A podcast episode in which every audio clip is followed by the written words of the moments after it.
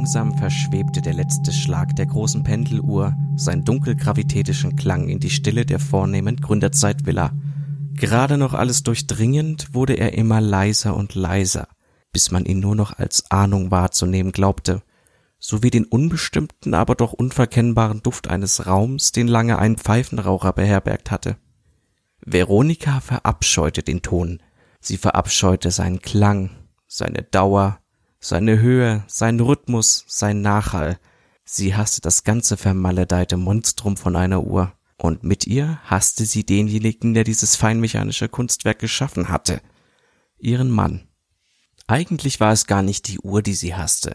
Die Uhr war nur ein Symbol, eine Projektionsfläche, auf die sie ihren Hass warf, ein Sündenbock, dem sie die Schuld auflud für alles, was sie sich erhofft hatte von ihrer Ehe und was so elendiglich schiefgelaufen war an ihr.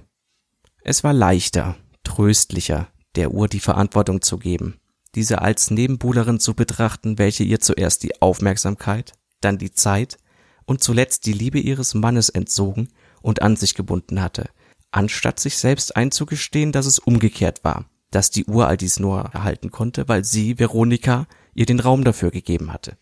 Wie so viele Menschen hatte sie in ihrem Mann keinen Partner gesehen, der trotz aller Gemeinsamkeit ein eigenständiges Wesen blieb, sondern eine Ergänzung, die die Lücken ihres Charakters schließen sollte, die sie selbst nicht auffüllen konnte, um sich als vollständiger Mensch zu fühlen. Der Gerechtigkeit halber sei hier gesagt, dass es ihrem Mann nicht anders gegangen war. Und so war auch seine Liebe zu Veronika in Hass übergegangen. Ein Hass, der sich wie bei ihr vor allem aus dem uneingestandenen Selbsthass speiste, die falsche Wahl getroffen und so viele Lebensjahre damit vergeudet zu haben, auf die Erfüllung von Erwartungen zu harren, die der jeweils andere weder kannte noch erfüllen konnte. Vergebliche Hoffnung und aussichtslose Träume sind schon immer ein guter Nährboden für Wut und Enttäuschung gewesen. Nicht, dass das jetzt noch eine Rolle spielte, weder für Veronika noch für ihren Mann. Der Grund dafür war für beide derselbe. Veronikas Mann lag tot in seinem Krankenzimmer im Anbau, direkt neben seinem Büro, in dem die Uhr stoisch und teilnahmslos ihren Dienst versah. Er hatte schon seit Jahren unter einem Herzleiden gelitten, das ihn in den letzten Monaten immer öfter und länger ans Bett gefesselt und Veronika dadurch gezwungen hatte, ihrem Mann mehr Zuwendung und Aufmerksamkeit angedeihen zu lassen, als sie eigentlich zu geben bereit war. Dass sie sich aus Wut darüber bei der Zuteilung seiner Medikamente gewisse kreative Freiheiten genommen hatte, hatte sein Ableben allerdings nur unwesentlich beschleunigt. Veronikas Wut war dadurch noch gesteigert worden dass ihr Mann scheinbar aus reiner Boshaftigkeit das Gästezimmer neben seinem Büro als Krankenzimmer auserkoren hatte, wodurch sie nicht nur gezwungen war, jedes Mal, wenn er nachts Hilfe brauchte, zwei Stockwerke aus dem ehemals gemeinsamen Schlafzimmer in den Anbau hinabzusteigen, sondern auch den halbstündigen Schlag der Uhr in größtmöglicher Lautstärke zu ertragen. Dieser Uhr, der er in den letzten Jahren seines Lebens mehr Feingefühl und Zärtlichkeit entgegengebracht hatte als ihr, seiner ihm vor Gott und dem Gesetz angetrauten Ehegattin. Veronikas Forderung, die Uhr oder zumindest das Schlagwerk außer Betrieb zu setzen, solange er das Zimmer neben dem Büro als Schlafstadt auserkoren hatte, hatte bei ihrem Mann zu einem Tobsuchtsanfall geführt und der Drohung, dies in seinem Testament zu berücksichtigen. Ganz sicher nicht zu ihrem Gunsten. Und so hatte Veronika das tickende Ungeheuer innerlich kochend ertragen, bis sie vor einer halben Stunde das Krankenzimmer ihres Mannes mit dem Abendbrot betreten und festgestellt hatte, dass dieser sein Nachmittagsschläfchen dafür genutzt hatte, diese beste aller möglichen Welten still und heimlich zu verlassen. Obwohl aufgrund seiner Erkrankung eigentlich jederzeit mit seinem Ableben zu rechnen gewesen war, hatte sein Tod Veronika dennoch bis zu einem gewissen Maße verwirrt und erschüttert. Eigentlich hatte sie erwartet, dass er aus reiner Gemeinheit noch so viele Jahre durchhielt bis sie alt und verbittert genug geworden war, um für einen neuen Mann hinreichend unattraktiv zu sein. Dass er zum ersten Mal mit seiner gefühlten Ewigkeit ihre Erwartungen in solch positiver Hinsicht erfüllte, war eine Art freudiger Schock für sie gewesen, und sie hatte mit leerem Blick an seinem Totenbett gesessen, unfähig, einen klaren Gedanken über die Zukunft zu fassen. Bis zur vollen Stunde die Uhr schlug, warm, wohlklingend und unerträglich. Sofort erwachte Veronika aus ihrer körperlichen und geistigen Starre. Sie dachte darüber nach, was nun alles zu tun sei, einen Arzt herbeirufen, der offiziell den Tod feststellen und beurkunden würde, einen Bestatter verständigen, die nächsten Freunde und Verwandten informieren und natürlich den Notar, der zum Testamentsvollstrecker ihres Mannes bestellt worden war. Aber zuallererst gab es eine andere Sache zu erledigen. Veronika ging in das Arbeitszimmer ihres verstorbenen Gatten und starrte mit unverhohlenem Hass auf die Uhr, die in einem gläsernen Vitrinenschrank an der Wand zum Gästezimmer hing. Am liebsten hätte sie sie mit einem Schmiedehammer zertrümmert. Aber sie dachte lieber an das hohe vierstellige Sümmchen, welches ein guter Freund der Familie für dieses mechanische Meisterwerk geboten hatte und welches sie in lauter Dinge, deren Erwerb ihren Mann auf die Palme gebracht hätte, zu investieren beabsichtigte. Stattdessen trat sie an den Glaskasten heran, öffnete die seitliche Tür, berührte vorsichtig das Pendel und zuckte erschrocken zurück, als ihre Finger einen Schlag versetzt bekamen. Sie musste über sich selbst lachen, als ihr klar wurde, dass es sich lediglich um eine harmlose Entladung statischer Elektrizität gehandelt hatte. Beherzt griff sie erneut nach dem schwingenden Metall und brachte es endgültig zum Stehen. Das Ticken verstummte. Veronika ließ sich in den breiten Arbeitssessel ihres Mannes sinken und lauschte in die entstandene Stille. Ein Lächeln breitete sich auf ihrem Gesicht aus. Endlich Ruhe. Sie schloss zufrieden die Augen. Der Terror war vorbei. Sowohl ihr Mann als auch sein Geschöpf mit den unzähligen metallenen Wellen und zahnbewehrten Rädern Ihr Mann hätte ihr, so er noch lebte, die genaue Anzahl aller Wellen, Lager und Zahnräder inklusive der Zähne nennen können. Schwiegen. Endgültig. Minutenlang saß sie so da und genoss den so lange ersehnten Zustand. Ihr Herz, das ihr beim Anhalten der Uhr vor freudiger Erregung buchstäblich bis zum Hals geschlagen hatte, beruhigte sich, und ihr Puls sank auf den niedrigen Rhythmus völliger Entspannung. Stille Erholung, Frieden. Tick. Veronika stutzte. Der Laut war winzig gewesen. Sie lauschte, ob es sich nicht nur um Einbildung gehandelt hatte. So wie man ständig glaubt, ein Telefon zu hören, wenn man einen wichtigen Anruf erwartet, oder die Sirene eines Rettungswagens, der längst schon außer Hörweite ist, wohlwissend, dass es sich lediglich um ein Echo der eigenen überspannten Nerven handelt. Veronika setzte sich auf. Sorgsam darauf bedacht, keinen Laut zu machen, der sie ablenken könnte, kam mir das Knarzen des ledernen Sesselbezuges, welches sie durch die Gewichtsverlagerung auslöste, wie das Donnern eines Gewitters vor. Ihre Augen tanzten durch den Raum, jeden möglichen Verursacher des Geräuschs argwöhnig taxierend. Da war es wieder. Keine Einbildung, sondern ein zwar sehr leiser, aber unverkennbarer knackender Ton, der sich in regelmäßigen Abständen wiederholte – die Totenuhr tickt, schoss es Veronika durch den Kopf. Das hatte ihre Mutter immer gesagt. Die Totenuhr, die man nur hörte, wenn ein Toter im Hause ruhte. Die Totenuhr, für die ihr Vater eine vollkommen rationale Erklärung gehabt hatte. Ja, das gibt es wirklich, hatte er gesagt, als sie ihn nach den unheimlichen Andeutungen ihrer Mutter mit misstrauisch ängstlichen Augen angesehen hatte. Da sind aber keine Geister am Werk, hatte er ihr beruhigend zugelächelt. Äh, weißt du, Mäuschen, früher hatten die Leute nicht so viele Uhren wie heutzutage. Viele Familien hatten nur zwei.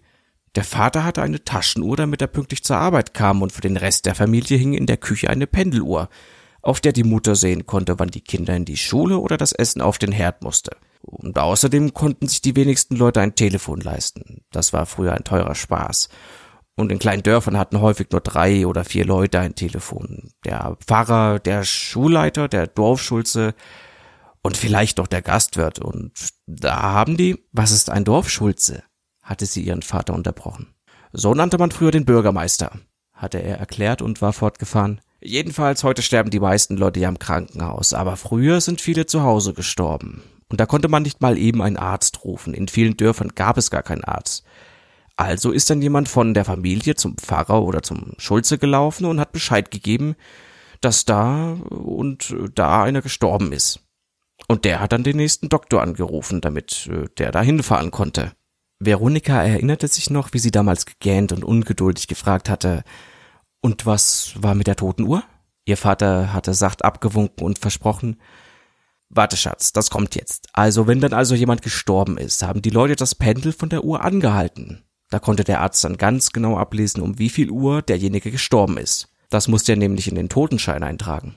Sie hatte sich gewundert. Warum haben die Leute es nicht auf einen Zettel geschrieben? Ich weiß nicht, hat ihr Vater geantwortet. Vielleicht wollte man sicher sein, dass der Zettel nicht verloren gehen konnte oder nachträglich geändert wurde. Auf jeden Fall, weil die Uhr nicht mehr getickt hat und die Leute nur geflüstert oder gar nichts gesagt haben, war es plötzlich ganz, ganz still im Haus. Und dann konnte man oft ein leises Ticken oder Knacken hören. Die Totenuhr, hatten ihre Mutter und sie gleichzeitig gesagt. Veronika mit triumphierendem Verstehen, ihre Mutter leicht genervt von den langwierigen Ausführungen ihres Mannes. Die Totenuhr, hatte dieser bestätigt. Nur, dass es sich dabei nicht um das Ticken einer Uhr handelt, sondern um die Holzwürmer in den Möbeln. Veronika hatte geschaudert, mit ekelverzogenem Gesicht gefragt, Würmer? Ihr Vater hat gelächelt und gesagt, eigentlich sind das gar keine Würmer, sondern die Larven von kleinen Käfern, die sich durch das Holz nagen. Und immer, wenn die mit ihren kräftigen Kiefern ein Stückchen Holz abknabbern, dann knackt es. Bei der Erwähnung der kräftigen Kiefern hatte sie ängstlich gefragt, können die beißen? Ihr Vater hatte versichert, wahrscheinlich, aber die mögen ja nur Holz, die fressen keine kleinen Mädchen. Mit einem spöttischen Seitenblick auf ihre Mutter hat er hinzugefügt, und große auch nicht, was ihm einen giftigen Blick seiner Frau eingehandelt hatte. Das war es also, lediglich eine Käferlarve in einem Stück Holz. Veronika ließ die Augen durch den Raum schweifen. In welchem Möbelstück mochte sich der kleine Rabauke wohl verbergen? In den Aktenregalen wohl kaum, denn diese bestanden zur Gänze aus Stahl, ebenso wie das Sideboard auf der Fensterseite. Der Sessel, in dem sie saß, konnte es ebenfalls nicht sein. Der Ton kam von weiter weg. Auch die Fensterrahmen konnte sie als Quelle des Geräusches ausschließen. Der Anbau, in dem sich das Arbeitszimmer befand, war 1970 im sachlichen Stil der damaligen Moderne entstanden und verfügte über Fenster mit Aluminiumrahmen. Systematisch tastete sie den Raum mit ihren Blicken ab. Bücher, Magazine, Bücher, Bücher, schmale Aktenordner, breite Aktenordner, Aktenordner mit Papiereinband, Aktenordner mit Kunststoffeinband, wieder Magazine, Bücher, noch mehr. Allmählich wurde Veronika klar, dass es im ganzen Raum kein Stück Holz gab, welches einem Holzwurm als Nahrung hätte dienen können. Dennoch war sein Wirken unüberhörbar. Die Totenuhr tickt, fuhr es ihr erneut durch den Kopf. Doch diesmal erklang der Satz nicht im stets leicht gehetzten Sopran ihrer Mutter oder dem schelmisch-sonsoren Bariton ihres Vaters, sondern in der rauen, raunenden Altstimme ihrer Großmutter, die über die Totenuhr eine ganz andere Geschichte zu berichten wusste als ihr Vater. Die Totenuhr ist ein schlechtes Omen, hatte sie mysteriös geflüstert, als fürchtete sie, dass schon die zu laute Erörterung des Sachverhalts ein Unheil herbeirufen könne. Nur wenig Auserwählte können die Totenuhr hören, und die sie hören, wünschten sich, sie hätten es nicht getan. Denn wer die Totenuhr hört, weiß, dass ihm als nächstem die Totenglocke läutet. Hatte ihre Großmutter recht gehabt? Würde sie den Tod ihres Mannes nur geduldig abgewartet haben, um ihn in Zeitkürze selbst ins Grab zu folgen? Konnte Gott, das Schicksal oder wer auch immer dafür zuständig sein sollte, ein so zynisches, hinterhältiges Spiel mit ihr spielen? Nein, das konnte sie nicht glauben. Veronika erhob sich aus dem knarzenden Sessel und stellte sich in die Mitte des Raumes. Vollkommen starr und unbeweglich stand sie so da und lauschte. Lauschte auf das leise, unscheinbare Geräusch. Lauschte auf das nächste. Da war es wieder. Veronika stellte sich seitlich neben das Glasbehältnis, schloss die Augen und wartete. Es war eindeutig. Das leise Ticken, das dem knackenden Nagen eines Holzwurms so ähnelte, entsprang dem an der Wand hängenden Kasten, welcher das seit Minuten stumme und reglose Geschöpf ihres toten Mannes umschloss. Ihre Blicke glitten langsam über das gläserne Gebilde, welches dem Schneewittchensarg so sehr ähnelte, dass es eigentlich sein sollte. Erneut öffnete Veronika die seitliche Tür. Das Geräusch war deutlich lauter. Offensichtlich war es so bemessen, dass es bei geschlossenem Kasten nur bei völliger Stille zu hören war, aber jetzt war jedes einzelne Ticken unverkennbar. Und es war eindeutig mechanisch. Veronika fixierte die seitliche Abdeckplatte. Während alle anderen Verkleidungen des Uhrwerks verschraubt zu sein schienen, wies diese winzige Scharniere auf. Veronika entdeckte eine unscheinbare Messingnase, die geradezu dafür gemacht schien, dass sie einen ihrer langen Fingernägel darin einhakte, um die Klappe aufzuziehen. Was sie dahinter entdeckte, verschlug ihr buchstäblich den Atem.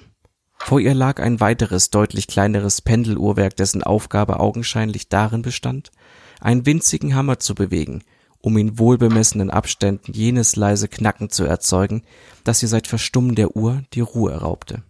Dieser widerwärtige, gehässige Teufel. Offensichtlich hat er damit gerechnet, dass Veronika sein Geschöpf nach seinem Ableben so rasch wie möglich würde verstummen lassen.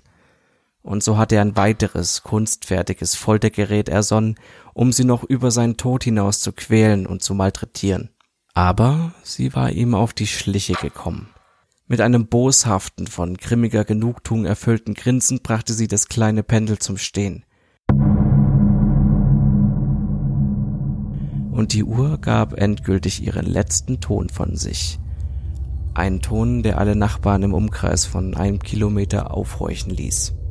Veronika selbst hörte ihn nicht. Die Detonationsgeschwindigkeit des Sprengstoffs lag weit über der Schallgeschwindigkeit. Und so hatte der Knall ihre Ohren noch gar nicht erreicht, als diese, nachdem der durch den erzwungenen Stillstand des Pendels ausgelöste Schlagbolzen das Zündhütchen getroffen hatte, ebenso wie ihre Gehörgänge, ihr Gehirn und der Rest ihres Schädels aufhörten zu existieren.